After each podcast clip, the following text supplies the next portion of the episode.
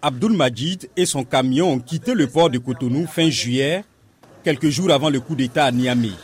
Deux mois plus tard, il est toujours bloqué à Malanville, ville béninoise frontalière avec le Niger, comme des centaines d'autres transporteurs routiers.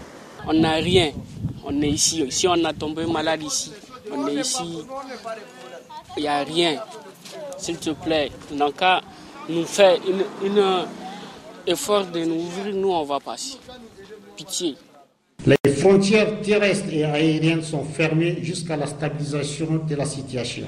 Décidé d'abord par les militaires qui ont pris le pouvoir à Niamey, puis par la CDAO pour les sanctionner, la fermeture des frontières a non seulement coupé ces camionneurs nigériens de leur pays et leurs familles, mais aussi ruiné certains. Nous, on a chargé conteneur.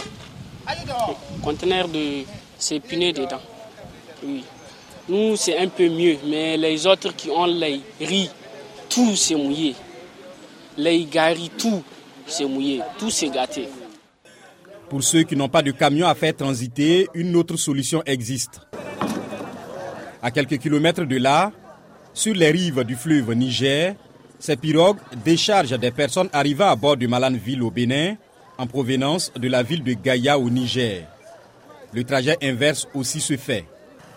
Le prix de la traversée de 30 minutes est passé de 500 à 5000 francs CFA. Tout est bon pour être transporté sur les embarcations qui démarrent et déchargent à intervalles réguliers. Bétail, moto, voyageurs, vivres.